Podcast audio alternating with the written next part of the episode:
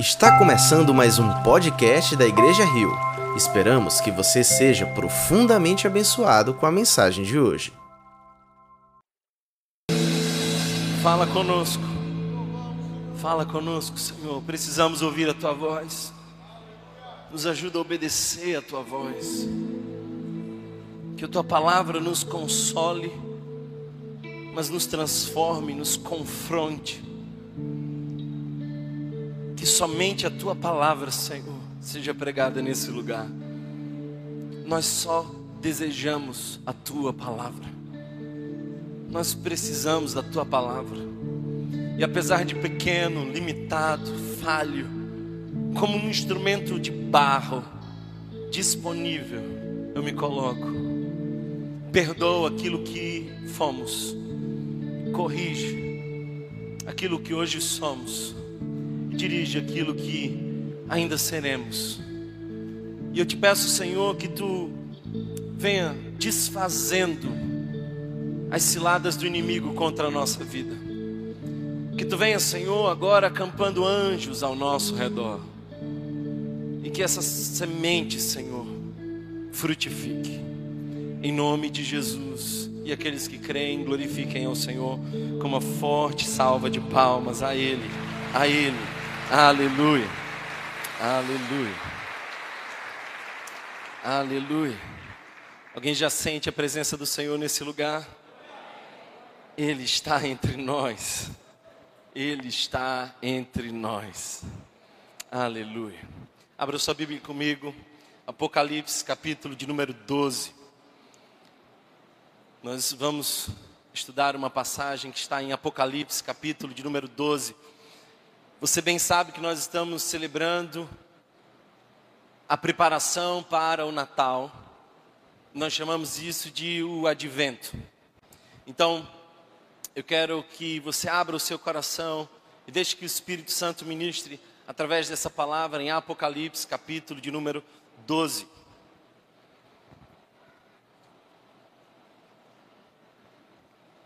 Apareceu no céu um sinal extraordinário uma mulher vestida do sol, com a lua debaixo dos seus pés e uma coroa de doze estrelas sobre a cabeça.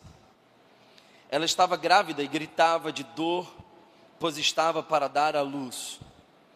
Então apareceu no céu outro sinal, um enorme dragão vermelho com sete cabeças e dez chifres, tendo sobre as cabeças sete coroas sua cauda arrastou consigo um terço das estrelas do céu, lançando-as na terra. O dragão colocou-se diante da mulher que estava para dar à luz, para devorar o seu filho no momento em que nascesse. Ela deu à luz um filho, um homem, que governará todas as nações com cetro de ferro. Seu filho foi arrebatado para junto de Deus e do seu trono. A mulher fugiu para o deserto, para um lugar que lhe havia sido preparado por Deus, para que ali os sustentassem durante 1260 dias. Houve então uma guerra nos céus, Miguel e seus anjos lutaram contra o dragão, e o dragão e os seus anjos revidaram. Mas eles não foram suficientemente fortes e assim perderam o seu lugar nos céus. O grande dragão foi lançado fora. Ele é a antiga serpente, chamada Diabo ou Satanás, que engana o mundo todo. Ele e os seus anjos foram lançados à terra.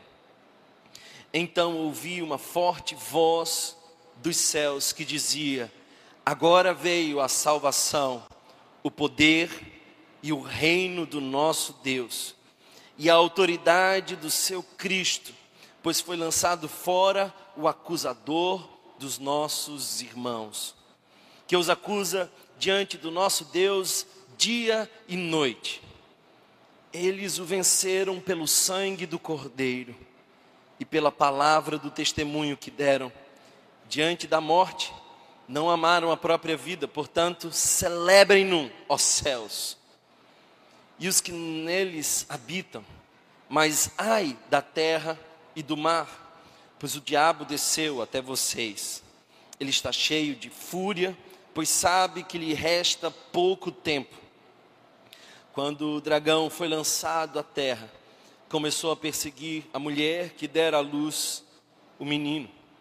Foram dadas à mulher as duas asas da grande águia, para que ela pudesse voar para o lugar que lhe havia sido preparado no deserto, onde seria sustentada durante um tempo, tempos e meio tempo, fora do alcance da serpente. Então a serpente fez jorrar da sua boca água como um rio, para alcançar a mulher e arrastá-la com a correnteza. A terra abriu, porém, a sua boca e engoliu o rio que o dragão fizera jorrar da sua boca. O dragão irou-se contra a mulher e saiu para guerrear contra o restante da sua descendência, os que obedecem os mandamentos de Deus e se mantêm fiéis ao testemunho de Jesus. Então, o dragão se pôs em pé na areia do mar. Palavras do Senhor. A Bíblia tem 31 mil e 100 versos. 31 mil e 100 versículos bíblicos.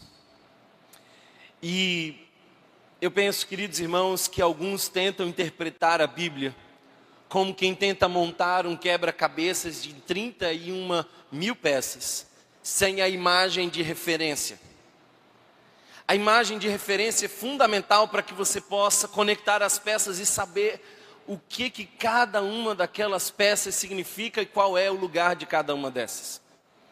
Em outras palavras, você não pode interpretar a Bíblia sem Jesus.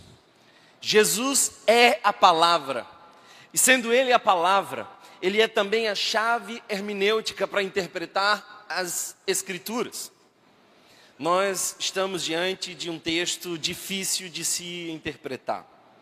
E sabe, queridos irmãos, nós, como pastores, na época do Natal, temos um grande desafio. E o desafio é o seguinte: nós precisamos pregar pelo menos quatro vezes por ano sobre Natal e hoje eu fiquei curioso para saber quais são as passagens que diretamente falam do nascimento de Jesus. E eu encontrei 31 versos em Mateus e 95 versos em Lucas. O grande porém é que nós pregamos quatro vezes por ano, todos os anos. Então a gente começa a pensar diferentes nuances do Natal. E qual não foi a minha surpresa que alguns anos atrás, lendo essa passagem, eu me deparei com um verso natalino. Porque sim, essa passagem diz muito para nós sobre o Natal. E eu hoje gostaria de falar não sobre essa festividade fofinha para muitos, não sobre esse tempo quase que inocente representado pelas crianças, mas eu quero falar hoje sobre a grande batalha do Natal. E para fazer isso, eu não quero usar como referência a visão de Mateus, nem os detalhes do médico Lucas, mas eu quero usar a revelação. E aliás, a palavra Apocalipse significa isso, revelação, que o apóstolo João recebe na ilha de Pátimos. Ele está preso, esperando a sua morte isolado da igreja, mas jamais isolado de Deus. E no domingo, o Espírito vem a ele, e ali coisas começam a ser reveladas. E preste bastante atenção quando você for ler Apocalipse, porque Apocalipse não é um livro cronológico. Se você pensa que há uma cronologia em Apocalipse, você certamente vai assimilar de maneira equivocada muitos textos bíblicos. Os teólogos dizem que Apocalipse tem pelo menos sete blocos de anúncio do Evangelho. Então, de formas diferentes, sete vezes a mensagem do Evangelho é anunciada do começo ao fim. E há uma única narrativa bíblica, de Gênesis a Apocalipse. E a prova é tal que nós temos uma profunda conexão desse texto com o texto de Gênesis. Em Gênesis capítulo 3 há um cenário que se desdobra em Apocalipse capítulo 12. Por isso, a Bíblia não é um ajuntamento de muitas histórias, a Bíblia é uma única história que vai se desenvolvendo em todo o Antigo Testamento, que chega ao ápice em Jesus, até que é consumada a redenção de todas as coisas. E essa única grande história bíblica tem algumas cenas. A primeira dessas cenas é a cena da criação. Deus é o criador de todas as coisas e ele faz isso com o poder de sua palavra. Mas a segunda cena é a cena da queda.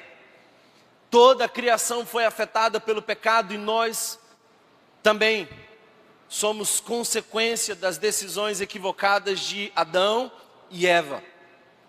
Daí por diante, nós vemos a redenção iniciada. E a redenção iniciada começa com Deus escolhendo um povo, chamando esse povo para ser distinto entre os outros povos. Era um pequeno povo, quase inexpressivo, doze, doze tribos apenas. Mas eles tinham o conhecimento de Deus e Deus se revelava a eles. O grande problema é de que aquela redenção não foi manifesta em Israel, porque eles se dobraram a ídolos. Então, agora nós temos a redenção em Jesus. Jesus vem para fazer o que o povo de Israel não conseguia e para chamar o novo Israel. E o nascimento de Jesus é de fato a consolidação da redenção. Em outras palavras, ele traz o reino que está sendo implantado, mas desfruta teologicamente do já e ainda não. Nós já vivemos o reino, mas não na sua plenitude. Nós temos agora a continuidade desse reino na igreja de Cristo. E em Apocalipse a igreja está sendo perseguida. E Deus através de Cristo Jesus, revela a João para que esse nos mostre quem está no controle e o que, que está acontecendo por detrás dos bastidores da eternidade. Eu preciso de ajuda para pregar esse sermão. E eu quero pedir que a integração e alguns líderes da nossa igreja fiquem atentos, intercedendo durante toda a mensagem. Porque hoje nós vamos ver um cenário forte. Não esse descrito da manjedoura. Não essa visão de quem está ali em Belém. Mas nós vamos subir uma linda escada e ver de cima o que está acontecendo no momento do nascimento de Jesus. E eu quero que você observe comigo, porque esse texto nos mostra o Natal visto do céu, uma visão dos bastidores, um Natal nada fofinho, um Natal por detrás da história. E eu sempre fico pensando que ele não combina muito com aquela canção que nós cantamos. Todo Natal nós cantamos Noite de Paz noite de amor, como se tudo tivesse sereno. E estava aos olhos de quem olhava da perspectiva de Belém. Mas da perspectiva da eternidade havia um grande dragão, esperando a mulher dar à luz para devorar a sua descendência. E como não conseguiu, agora pretende devorar a descendência do descendente. E se você ainda não entendeu o que eu estou dizendo, eu estou falando de você que já foi salvo em Cristo Jesus. Sabe, queridos irmãos, quando nós olhamos para Apocalipse, nós temos que ter bastante cuidado com as simbologias. Não é João que lança esse, esse tipo de literatura, literatura apocalíptica, sempre existiu. O próprio Daniel tem em alguns textos literatura apocalíptica. E com isso, muitos símbolos, muito ricos, e nós temos que ter bastante cuidado quando nós vamos interpretar esses símbolos. Porque nós podemos não perceber que alguns desses símbolos são de significado transitório. Por exemplo, note que Jesus é aqui apresentado de duas formas. Primeiro, ele é apresentado como um menino, mas depois há um corte, e quando se volta a descrever Jesus, não se fala mais do menino, mas se fala do cordeiro. Símbolos transitórios. E nós precisamos entender isso com bastante calma. O que fica evidente aqui é de que a identidade dessa criança é de fato o Cristo, que está vindo instalar o seu reino. E ele domina sobre as nações. E aqui há um ecoar do Salmo de número 2, porque nós vemos que o Salmo de número 2 mostra aquele que vem e que traz redenção e que ri daqueles que tentam estabelecer o seu trono. Olha só que coisa interessante. Verso 2, Salmo a parte 2 do Salmo 2. Os reis da terra tomam posição e os governantes conspiram unidos contra o Senhor e contra o seu ungido e dizem: Façam, façamos em pedaços as suas correntes, lancemos de nós as suas algemas. Do seu trono nos céus, o Senhor põe-se a rir e caçoar deles. Em sua ira, os repreende, em seu furor os aterroriza, dizendo: Eu mesmo estabeleci o meu rei em Sião, no meu santo monte. O texto que nós acabamos de ler descreve a visão do céu acerca do nascimento desse rei que é estabelecido pelo próprio Deus. E eu quero que você perceba algumas coisas importantes nesse texto.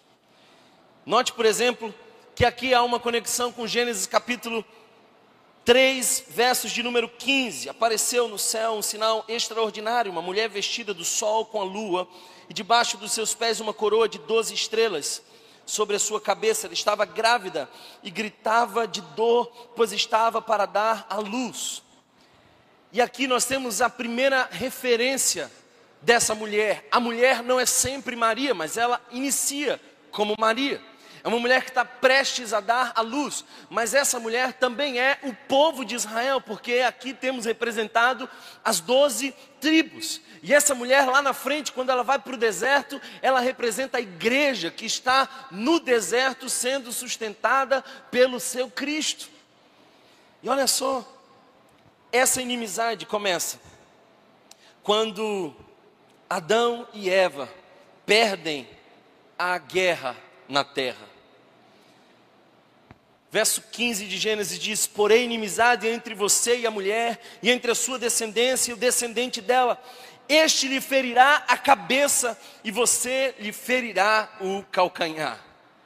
Por que havia essa inimizade? É porque a serpente pôs pecado na obra perfeita de Deus. A serpente convence Eva de que a vontade de Deus não é suficiente mas ela tinha que buscar a sua própria vontade, de que havia um projeto melhor para ser vivido do que aquele que Deus tinha separado para Adão e Eva. E então a palavra de Deus vem anunciando a sinopse de toda a história. A inimizade entre o descendente da mulher e a serpente. E eu quero que você perceba uma coisa. Por que, que nós temos aqui a expressão semente da mulher? É uma referência a quão distinto Jesus é de nós homens. Todos nós somos da semente do homem.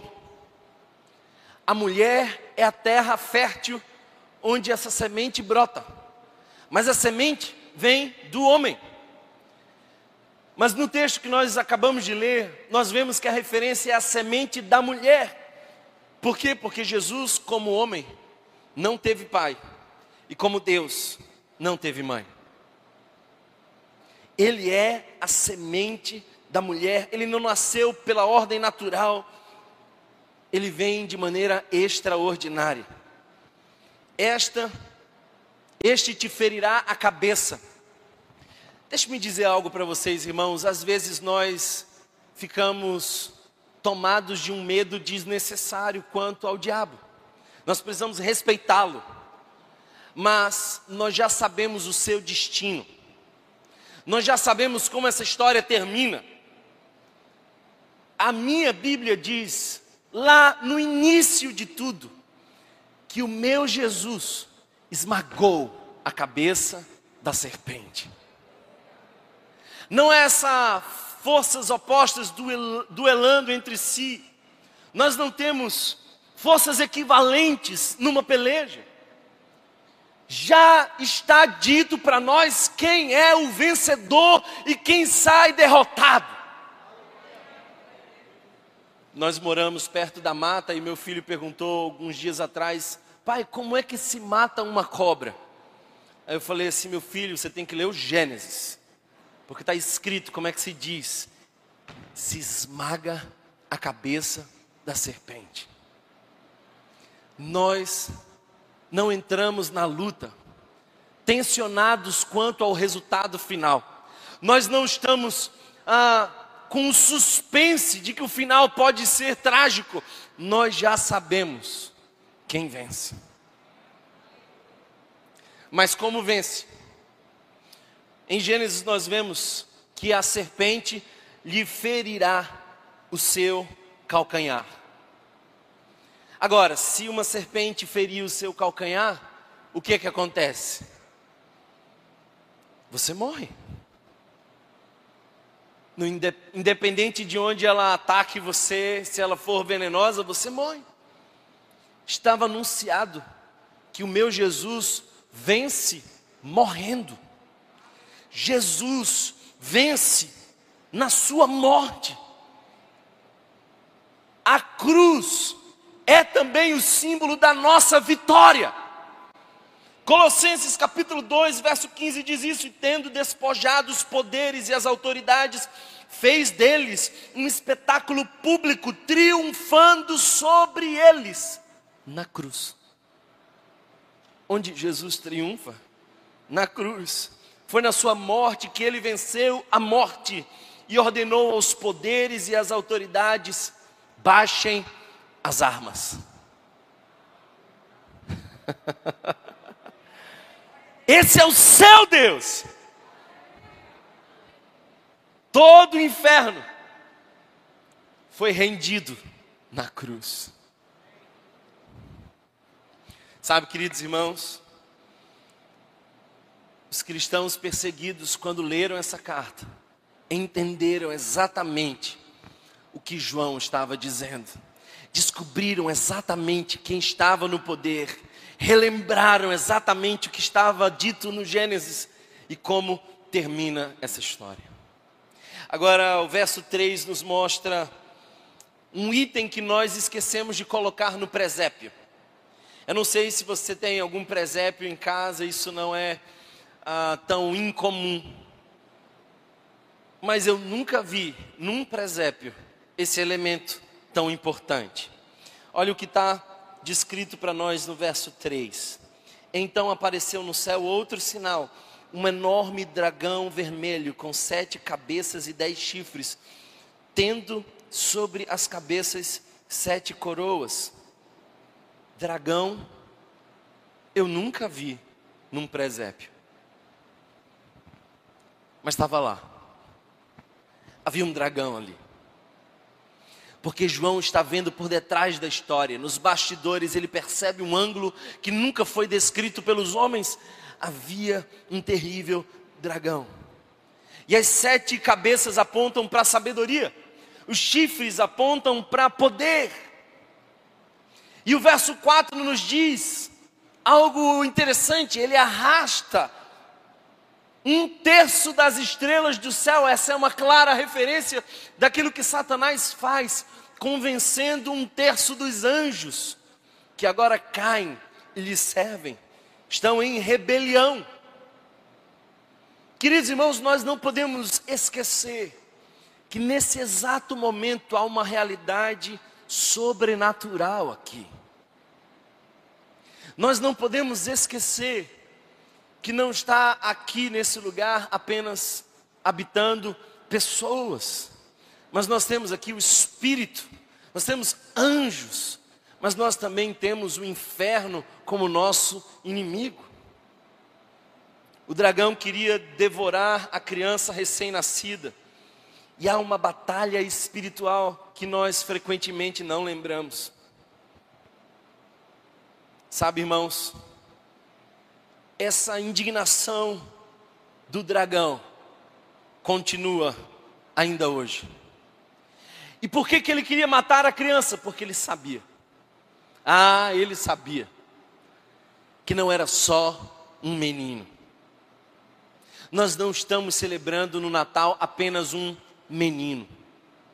Nós não estamos ah, impressionados com o nascimento de um bebê nós estamos celebrando que nasceu o Rei dos Reis, Senhor dos Senhores, aquele que tem um cetro de ferro nas mãos e que governará todas as nações.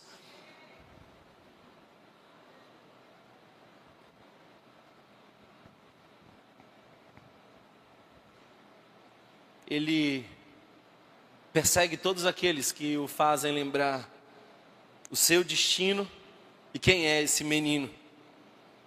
O verso 5 nos diz algo interessante, observe o verso 5.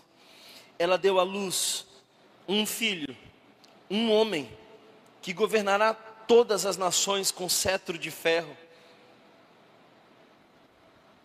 Quem é Jesus? É o governante, é o Senhor. E é interessante que aqui há uma referência do texto de Isaías, daquele que viria ser a resposta do povo de Israel. Então, João dá um salto, e eu quero que você perceba algo interessante. Em Apocalipse, nós não temos cronologia definida.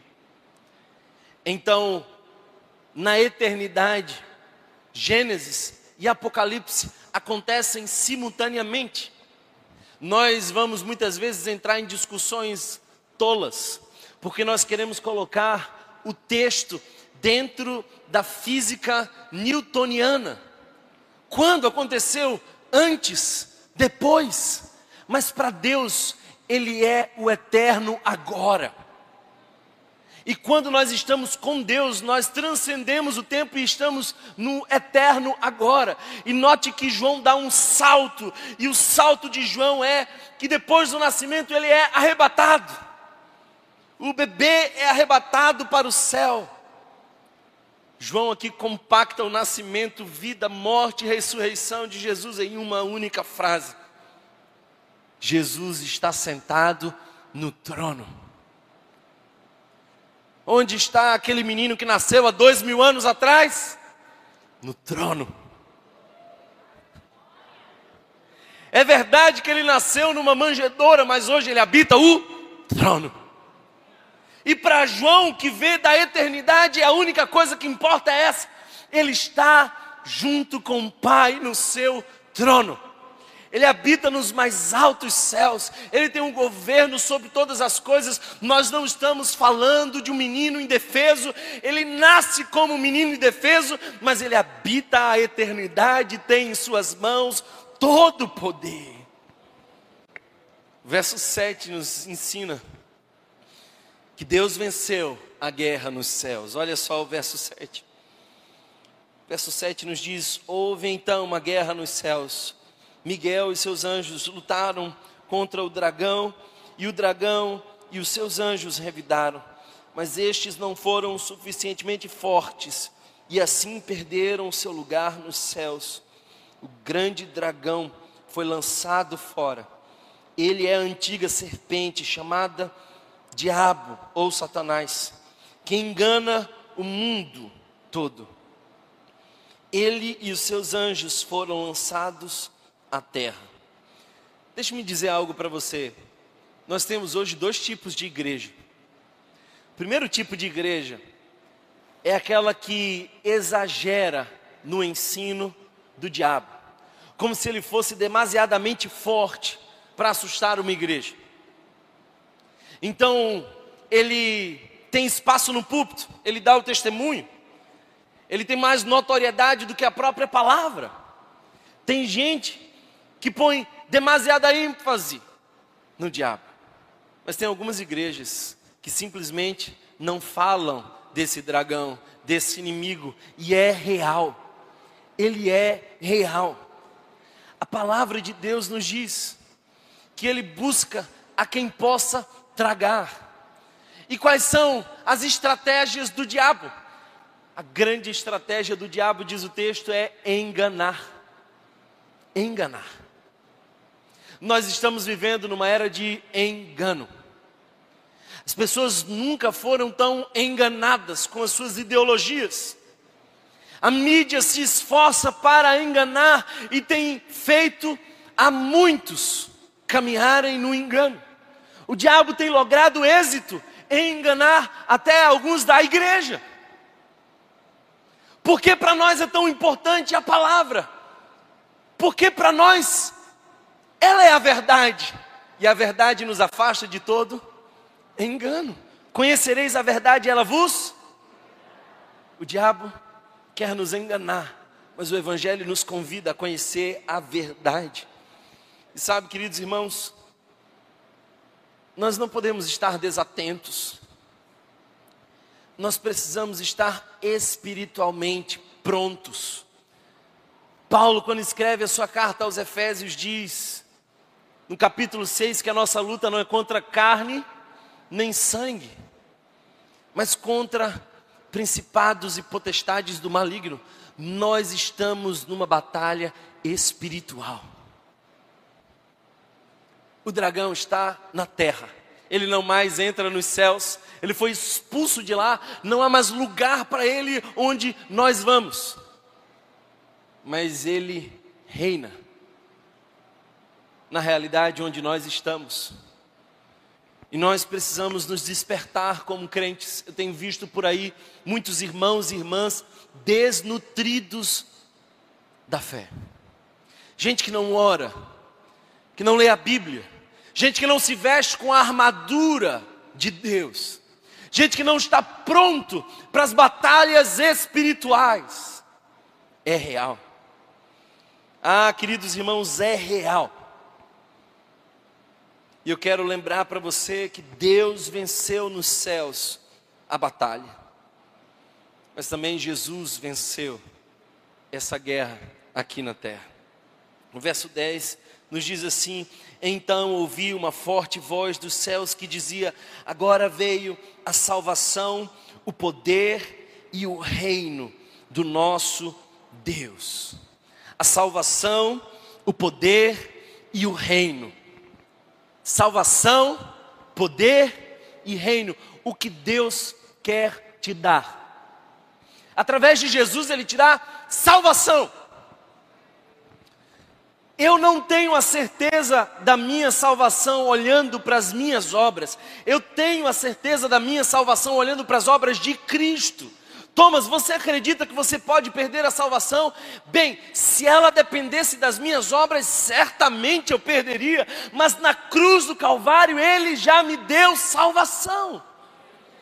Por isso eu posso descansar seguro naquilo que não muda. Na cruz do Calvário ele não disse, fiz minha parte. Na cruz do Calvário ele disse, está consumado, está pago para sempre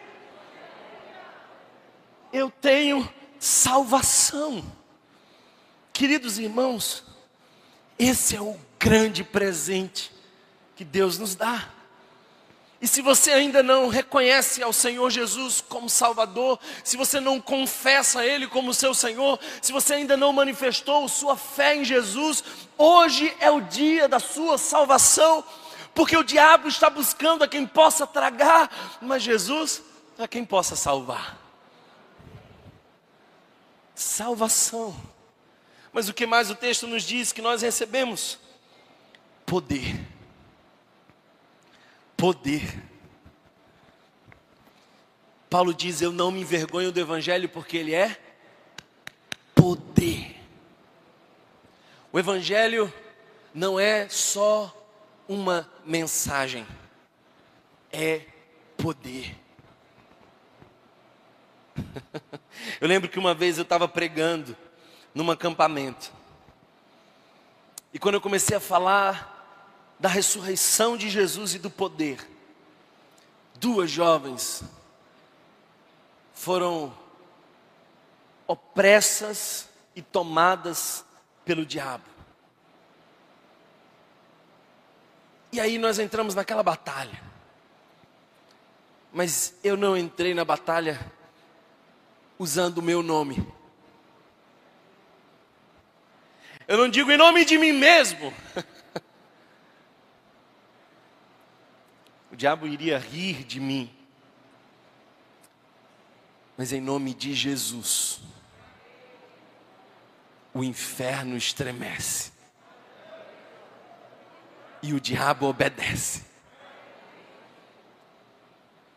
Sabe, meus irmãos, nós precisamos tomar posse do poder. Eu acabo de ler o livro de Atos dos Apóstolos. E eu penso que esse essa já é a terceira leitura esse ano que eu faço de Atos dos Apóstolos. E todas as vezes que eu vou ler Atos dos Apóstolos, eu fico sempre muito impactado, porque aquela igreja conhecia a dimensão do poder. Era a igreja que não tinha medo de orar para que o Espírito Santo viesse. Era a igreja que não tinha receio de orar para que alguém fosse curado. É uma igreja que marcha triunfante porque sabe que tem o poder. E eu fico pensando, irmãos, que nós precisamos resgatar a consciência de que já temos o poder. Porque temos o poder? Porque Jesus, vencendo o dragão, nos deu salvação e nos deu poder. Porque nasceu o menino Jesus. Nasceu para morrer, para governar e nos dar salvação e poder. Eu quero despertar essa igreja a ser ousada. Nós precisamos ser ousados em fé. Nós precisamos ter coragem em Deus. Nós precisamos deixar que o Espírito Santo nos use pelos dons que Ele já nos deu. Eu creio que o Senhor ainda cura hoje. Eu creio que essa manhã de salvação, porque Ele nos deu poder não é em meu nome, mas é no nome precioso, lindo nome de Jesus. Aleluia, aleluia, aleluia. O diabo não me obedece, mas quando ele olha para mim, ele enxerga o poder que há em Jesus. Queridos irmãos, Jesus venceu e nos deu salvação, poder, a Sua autoridade está sobre nós, mas Ele nos deu o Seu reino. Que é isso? É que nós agora somos chamados a desejar o reino de Deus, reino de justiça e paz, o reino que transforma as realidades no reino de Deus se vive na terra como se vive no céu. Venha o teu reino. No reino de Deus, nós somos todos irmãos porque estamos filiados pelo sangue de Cristo. No reino de Deus, nós somos chamados à generosidade. No reino de Deus, nós empenhamos não para nos satisfazer, mas para instalar a justiça de Deus. Reino de Deus e esse reino será consumado. Se você quer saber como termina essa história, leia Apocalipse, capítulo de número 22. Porque tudo aquilo que o pecado manchou, a redenção refará. E onde o diabo tocou a mão, o sangue de Cristo purifica. E em Apocalipse capítulo 22, a besta já foi vencida, o diabo já foi vencido, o falso profeta já foi derrotado, mas ainda há uma igreja triunfante, desfrutando da nova Jerusalém. Ah, queridos irmãos, eu desejo mesmo esse dia. Como eu espero esse dia, quando nós veremos instalado por completo o reino. Então ouvi uma forte voz dos céus que dizia: Agora veio a salvação, o poder e o reino do nosso Deus e a autoridade do seu Cristo, pois foi lançada fora pois foi lançado fora o acusador dos nossos irmãos. Você lembra que eu falei que o diabo é real e ele engana? Segunda coisa que o diabo faz, ele acusa. Nem sempre ele engana, às vezes ele acusa. Às vezes o diabo começa a dizer assim: Oh Deus, vem cá, você está vendo essa jovem aqui? Você viu o que ela fez? Olha o pecado que ela cometeu essa semana. Como é que ela pode ser sua filha? Aí às vezes a gente ouve aquelas vozes do inferno que dizem assim: você não, você não pode, você não não serve para isso, você não vai conseguir, você você não é chamada, você não é boa o bastante para ser filha de Deus. Você não é amada. Eu gosto de conjecturar. Eu imagino que numa hora dessa que o acusador começa a falar, vem Jesus e diz assim: Olha aqui a minha mão. Esse furo aqui é o nome dela. Ela é minha, eu paguei o preço. E todas as vezes que o diabo fizer você lembrar do que você fez lá atrás, faça o diabo lembrar de qual é o futuro dele lá na frente. Porque se é verdade que nós pecamos, é também verdade que nós temos em Jesus o perdoador, o Salvador. A salvação veio na cruz e o acusador foi vencido. Não é pela nossa força, mas é pela autoridade do Cordeiro. Olha só, o verso 11 diz: Eles o venceram pelo sangue do Cordeiro. Eles o venceram pelo sangue do Cordeiro. Aí está a nossa vitória. Aí está a nossa vitória. Estamos envolvidos numa batalha cósmica e espiritual. Mas já sabemos o final dessa história. E no final, tudo é restaurado. Porque o menino cordeiro venceu o dragão.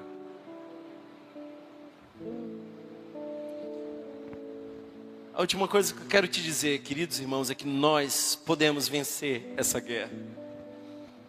Porque nós podemos vencer?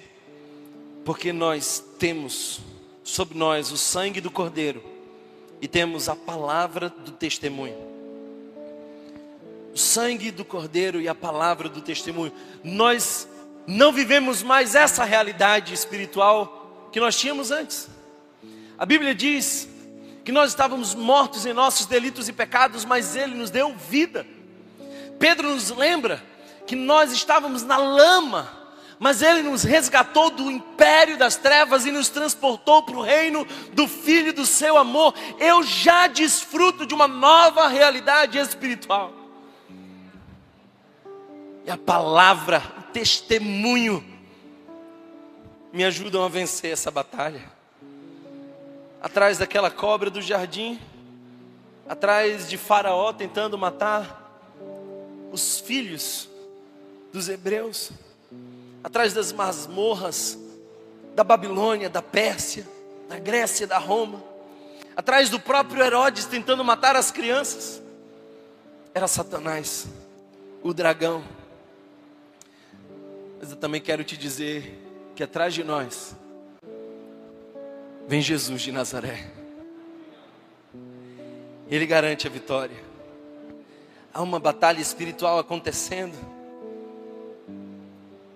mas o diabo já foi vencido, e a igreja vence o dragão por causa do sangue do Cordeiro. O sangue do Cordeiro é a nossa arma poderosa. Eu aprendi isso muito pequeno, porque às vezes vi umas angústias, especialmente no turno da noite. E aí eu aprendi uma canção que dizia assim: Maior é o que está em nós do que o que está no mundo. E aí, quando o medo vinha, eu cantava essa canção e chamava a presença. E a canção dizia: tudo que Jesus conquistou na cruz por nós é direito nosso, é nossa herança. Todas as bênçãos de Deus para nós, nós podemos tomar posse. É o nome poderoso de Jesus, é o sangue do Cordeiro, e é a palavra do testemunho. Queridos irmãos, amem a palavra, estudem a palavra, conheçam a palavra. Ontem eu vi anunciado um curso, e era um ateu muito conhecido de muitos de nós, porque está na mídia, um grande professor, Leandro Carnal. E ele estava lançando o curso dele para falar sobre Jesus. Eu fiquei pensando, meu Deus, as pedras estão clamando. Tem um homem ateu que pode falar sobre Jesus num curso. Desperta, Senhor, não aqueles que podem falar sobre, mas aqueles que podem mostrar Jesus. Carnal pode, com todo respeito, porque é um ilustre professor, e eu gosto muito de suas aulas. Ele pode falar sobre Jesus, mas nós podemos apontar para o Cordeiro, o Cordeiro de Deus que tira o pecado do mundo. E como nós fazemos isso? Essa é a palavra que nos permite isso. Nós vencemos o dragão. Nós vencemos o dragão. E eu quero caminhar para o final dizendo uma coisa para você, querido irmão. Se você observar o texto, há um convite no verso 12 à celebração. Porque aqueles que estão na igreja triunfante, a igreja que já habita a mansão celeste, podem celebrar, a batalha encerrou para eles, agora é só vitória. Mas o texto também diz: ai da terra e do mar, isso é a igreja que está aqui, não mais essa igreja triunfante, mas a igreja que está em batalha. E o texto diz que o diabo desceu, está cheio de fúria por que, que ele está furioso? Porque sabe que lhes resta pouco tempo. sabe que lhes resta pouco tempo. Você já assistiu um jogo e o time está ganhando e o outro começa a mudar drasticamente o comportamento, a, ser mais violento. Nós temos aqui alguns ex-jogadores que sabem. E aí aquele aquele time que está com a vitória nas mãos, precisa ter calma. E ele vai administrando. E joga a bola de um lado para o outro, porque tudo que ele quer é que o tempo passe, a vitória é certa. Só não podemos dar vacilo. Diabo é esse time em desvantagem que sabe que resta pouco tempo e tudo que a igreja precisa é estar triunfante na palavra, no testemunho, firme em Cristo Jesus e certos da vitória que lhes espera na eternidade. Uma coisa que me chama atenção é que o texto diz que Adão e Eva amaram a sua própria vida.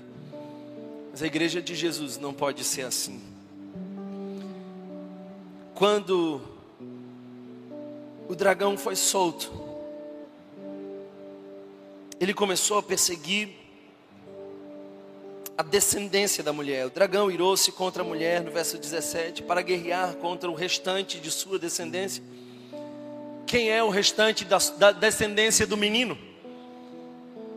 Os que obedecem aos mandamentos de Deus e se mantêm fiéis ao testemunho de Jesus.